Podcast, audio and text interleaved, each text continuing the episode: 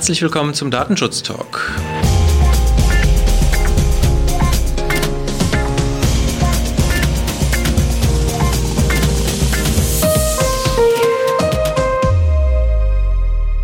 Mein Name ist Heiko Gossen. Und mein Name ist Markus Zechel. Und wie jede Woche schauen wir einmal zurück, was in der Welt des Datenschutzes so passiert ist. Heute ist Freitag, der 7. August 2020 und Redaktionsschluss war wie immer heute um 10 Uhr. Markus, wir haben eine Vielzahl an Themen heute. Lass uns direkt einsteigen. Gerne. Tatsächlich ist es ein Thema, mit dem ich mich die letzten Tage intensiv beschäftigt habe. Ich habe einen Webseitenaudit bei einem Kunden durchgeführt und hatte den Eindruck, in jedem zweiten Satz kam europäischer Gerichtshof und Urteil vor. Und genau in dem Kontext ist auch die erste Nachricht. Google ist gerade dabei, ein Werkzeug in Google Chrome zu implementieren, um es Nutzern deutlich leichter zu machen, zu identifizieren, welche personenbezogenen Daten verarbeitet werden. Und die Idee ist, dass Google damit den Ausstieg aus den sogenannten Third-Party-Cookies vorbereiten möchte. Da kommt halt der Europäische Gerichtshof, der mit seinem Cookie-Urteil da den Riegel vorschieben will. Und das ist eine ganz interessante Geschichte. Mit diesem Ad Transparency Spotlight bietet Google dann die Möglichkeit, dass man sich angucken kann, warum man überhaupt die Werbeanzeige geschaltet bekommt, welche Werbeanzeigen auf der Internetseite implementiert sind und gleichzeitig welche verschiedenen Anbieter Tracking-Skripte oder ähnliche Inhalte auf der Webseite aufgespielt oder ausgespielt haben. Ich finde es eine ganz gute Idee, wirklich mehr Transparenz auf die Internetseite zu bekommen. Klingt so, ja. Eine zweite Nachricht, die ich in dem Zusammenhang gleich auch loswerden möchte. Es gibt eine Initiative, wo sich verschiedene Verbände der Werbewirtschaft eine neue Organisation gründen. Das ist die Partnership for Responsible Addressable Media. Und da ist auch die Idee tatsächlich, das Thema Third-Party-Cookies und Werbecookies grundsätzlich anzugehen. Ich finde einen schönen Begriff, der da geprägt worden ist, Cookie-Kalypse. Also statt Apokalypse gibt es dann die Cookie-Kalypse. Und es ist natürlich klar, dass die Werbewirtschaft da Interessen hat, weiterhin ihre Werbung und ihre Analysen fahren zu können. Wie gut das Projekt ankommt, muss man mal abwarten. Es sind zwar einige renommierte Unternehmen dabei, wie General Motors, IBM, Procter Gamble und Unilever. Allerdings hat man wohl bisher ähm, noch keine Hersteller von Browsern und Endgeräten mit dabei. Und auch Google und Apple scheinen wohl ähm, noch nicht bei der Initiative mit dabei zu sein. Es ist also abzuwarten, wie, wie das ganze Thema einschlägt. Aber es zeigt zumindest, dass man auch in der Werbewirtschaft erkannt hat, dass man reagieren muss. Ja, der Gesetzgeber hat ja mit der E-Privacy-Verordnung da auch noch einen gewissen Handlungsbedarf. Und ich fürchte, dass wir da noch ein bisschen drauf warten müssen. Auch mit der deutschen Ratspräsidentschaft sehe ich im Moment noch nicht so den Riesenfortschritt. Aber wir werden sehen. Ich habe gleich noch mal was dazu, was wir zumindest auf nationaler Ebene vielleicht bekommen könnten. Aber ich glaube, Europäischer Gerichtshof ist auch ein gutes Stichwort für dich, Heiko. Ja, wir hatten ja äh, seit drei Wochen gibt es ja das Schrems 2-Urteil. Wir haben auch schon mehrfach darüber berichtet. Es äh, zeigt sich jetzt auch so ein bisschen schon mal bei ersten Unternehmen die Reaktion darauf. Google hat jetzt sich entschieden, darauf auch zu reagieren und schon mal für zumindest die Werbedienste Google Ads bzw. die Google Ads Data Processing Terms haben sie geändert und dort jetzt halt auch auf die Standardvertragsklauseln umgestellt. Max Schrems, dem wir das Ganze ja zu verdanken haben, der hat äh, sich das auch angesehen und wirft Google vor, die Drei-Affen-Lösung nutzen zu wollen. Also er hat dazu einen Post gemacht mit den drei Affen-Emojis, die nichts sehen, nichts hören und äh, nichts sagen und äh, hat hier durchaus nach wie vor erhebliche Kritikpunkte dran. Von daher werden wir mal sehen, wie das weitergeht. Ich bin sehr gespannt, ob Max Schrems jetzt auch nochmal gegen Google vielleicht äh, vorgeht oder zumindest da nochmal irgendwie ein bisschen intensiver vielleicht auch sich mit auseinandersetzt. Es bleibt spannend in dem Bereich. Und mal gucken, wie andere Unternehmen jetzt noch reagieren. Das ist ja praktisch das richtige Stichwort für mich, Heiko. Microsoft hat auch reagiert und hat seine Verträge, die Online-Service-Terms, angepasst. Der Rechtsanwalt Raphael Kölner aus Köln hat sich mit dem Thema beschäftigt und eine schöne Ausarbeitung dazu gemacht. Wichtig ist, dass jetzt auch sogenannte Non-Core-Dienste über die Verträge erfasst werden. Das heißt, Cortana und Dynamics 365 Customer Insights sind mit dabei. Einige Dienste sind allerdings immer noch nicht über die Vertragsanpassungen umfasst. Einige Bing-Dienste wie Translator Search Services zum Beispiel. Wichtig ist, dass es Anpassungen an den technischen und organisatorischen Maßnahmen geht. So ist zum Beispiel standardmäßig die Verschlüsselung von Kunden Kundendaten vorgesehen. Es gibt Anpassungen an der Vereinbarung zur Auftragsverarbeitung. Das heißt, Beauftragung des Kunden an Microsoft, die Daten in die USA oder in andere Drittländer verarbeiten, ist jetzt mit umfasst. Sodass wir hier einen ganz, ganz gute, ähm, guten Ansatz haben. Allerdings sagt der Kollege auch, dass ein sorgloser, zu sorgloser Umgang mit Microsoft eher kritisch zu betrachten ist und man sich das wirklich für alle Dienste angucken muss, ob die Standardvertragsklauseln jetzt auch ausreichend sind. Das ist ja, was der Europäische Gerichtshof gesagt hat, dass man nicht blind auf die Standardvertragsklauseln vertrauen darf. Ja, das glaube ich ist ja genau der Knackpunkt, dass halt man jetzt mit den Standardvertragsklauseln nicht sicher sein kann, dass es wirklich ausreicht. Ich meine, das Gute ist, die Aufsichtsbehörden scheinen auch noch keine einheitliche Position oder Strategie zu haben, wie sie jetzt damit umgehen. Aber wir müssen, glaube ich, schon nochmal daran erinnern, dass natürlich die Standardvertragsklauseln alleine jetzt das noch nicht ausreichend absichern, sondern dass schon jedes Unternehmen gut beraten ist, sich das nochmal im Detail anzugucken und die Risiken auch zu bewerten, die mit der Übermittlung in Drittstaat einhergehen, insbesondere USA, wo ja vom EuGH quasi schon festgestellt wurde, dass für bestimmte Bereiche hier eine Übermittlung auf den Standardvertragsklauseln eigentlich nicht ausreichend abgesichert ist. Ja, es ist auf jeden Fall was zu tun in dem Bereich. Und was aber ganz klar ist, Privacy Shield, da sollte man seine Verarbeitungen entsprechend anpassen und sich im Zweifelsfall dann doch entscheiden, sich vom Dienstleister zu trennen, falls es da keine Bewegung gibt. Das auf jeden Fall. Also Privacy Shield, das nur nochmal zur Klarstellung, ist keine Option mehr, auch wenn die USA-Administration das vielleicht ein bisschen anders sehen möchte. Ja, apropos Handlungsbedarf, auch der deutsche Gesetzgeber sieht durchaus Handlungsbedarf und nicht nur er, sondern viele sehen den, nämlich bei den Regelungen zum Datenschutz im Bereich Telemedien und Telekommunikation. Wie gesagt, die Privacy-Verordnung dürfen wir noch drauf warten. Deswegen gibt es jetzt einen Gesetzesentwurf, der geleakt wurde, also noch nicht offiziell öffentlich kommuniziert. Und da finden wir ja in dem sogenannten TTDSG. Ja, wir haben gerade schon darüber diskutiert, die ganzen Abkürzungen aus dem Telemedien, Teledienste und Datenschutzumfeld. Ja. Genau, ich äh, neige immer noch zum TDDSG, was es ja früher mal gab. TDG, ähm, TDDG, ähm, da gab es eine ganze Menge von, von Begriffen. Ja. Also es kommen ein paar Ts und ein paar Ds drin vor, darauf können wir uns, glaube ich, verständigen. Auf jeden Fall in diesem Gesetzesentwurf werden jetzt die datenschutzrechtlichen Regelungen aus dem Telekommunikationsgesetz und aus dem Telemediengesetz konsolidiert, wird unterteilt in zwei Bereiche, einmal in den Bereich elektronische Kommunikation und einmal in den Bereich Telemedien.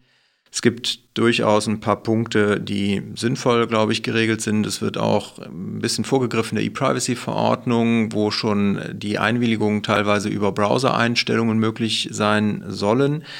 An anderer Stelle sind mir Dinge aufgefallen, wo ich mich ein bisschen gewundert habe. Zum Beispiel der Begriff der Verkehrsdaten, der wird über die Zwecke definiert, was in meinem Verständnis dazu führt, dass wenn man äh, Verkehrs, also das, was wir heute unter Verkehrsdaten verstehen, zu anderen Zwecken verarbeitet, das dann nicht mehr unter die Schranken der Regelungen fallen müsste, mhm. zumindest wenn man das halt ein bisschen äh, weiter auslegen will.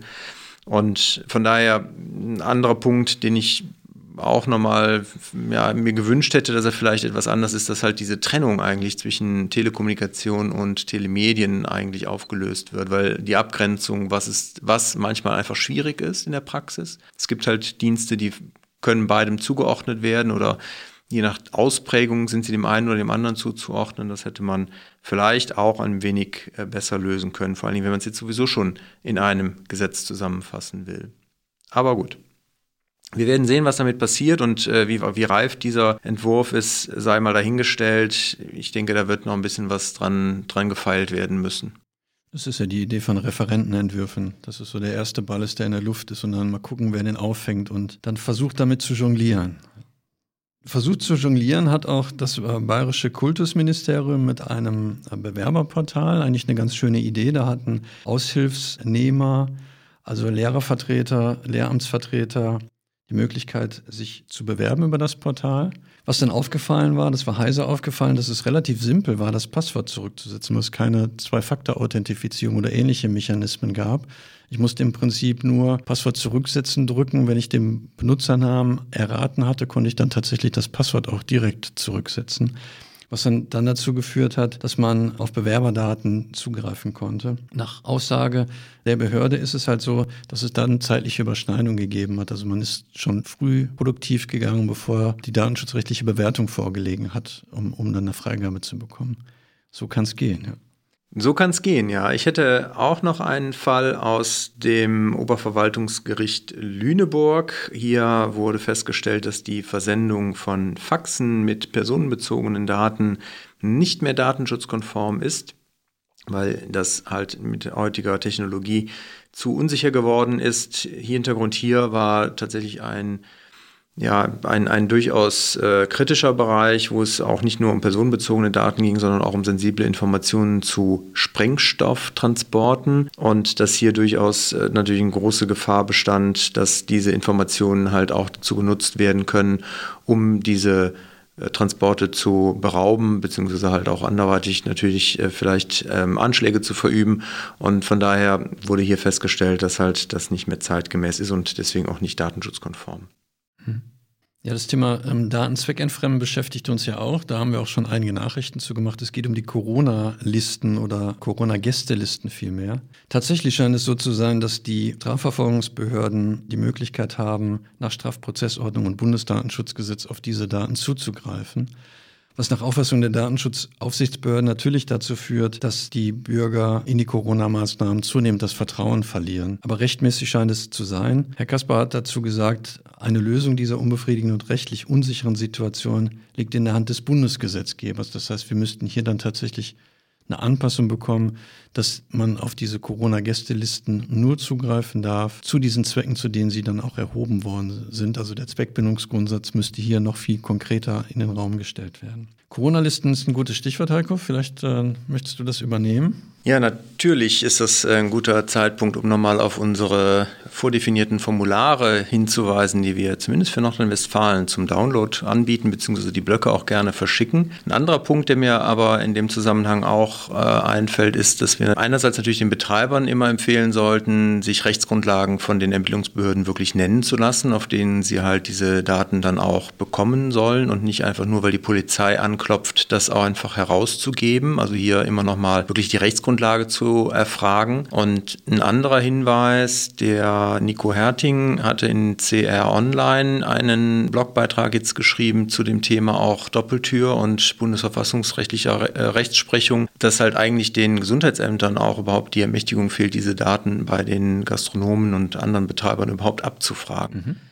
Finde ich auch ganz spannend und äh, sehr empfehlenswert, da nochmal einen Blick drauf zu werfen. Es ist in der Praxis durchaus schwierig natürlich für so einen Gastronom, das am Ende zu bewerten, aber es zeigt nochmal auf, wie doch alles mit der heißen Nadel gestrickt wurde.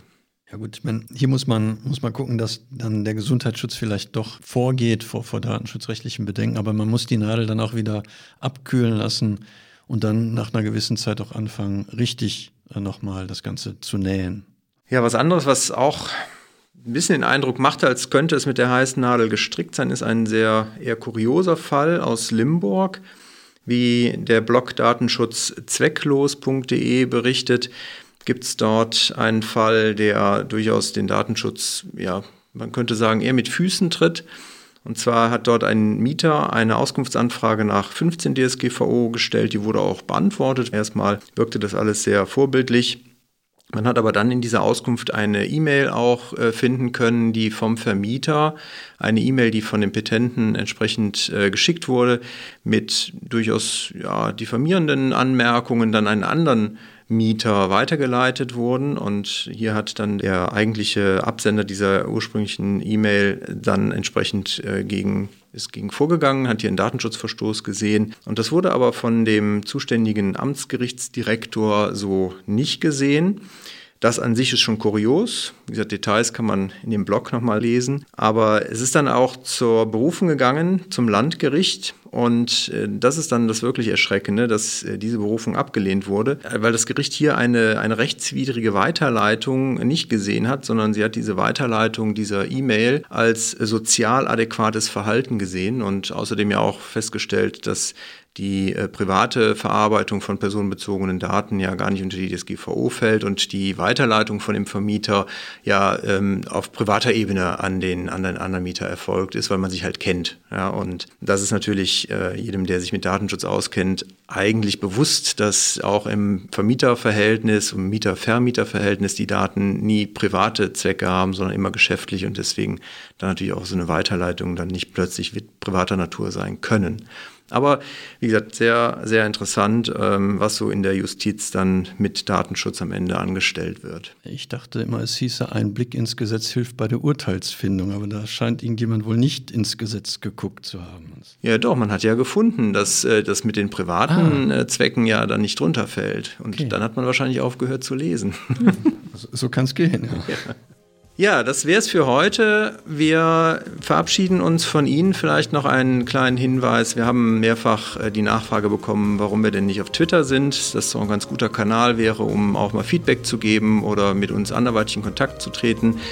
Das haben wir gerne aufgegriffen, deswegen gibt es jetzt den Datenschutz-Talk auch als Twitter-Kanal unter ds-talk sind wir auf Twitter zu finden und freuen uns natürlich auch hier über Feedback. Wir werden dort natürlich nicht nur unsere neuen Folgen ankündigen, sondern uns versuchen auch bei der einen oder anderen Diskussion zu beteiligen, ähnlich wie mit unserem Instagram-Account. Von daher freuen wir uns äh, da auch immer wieder über Feedback und Support.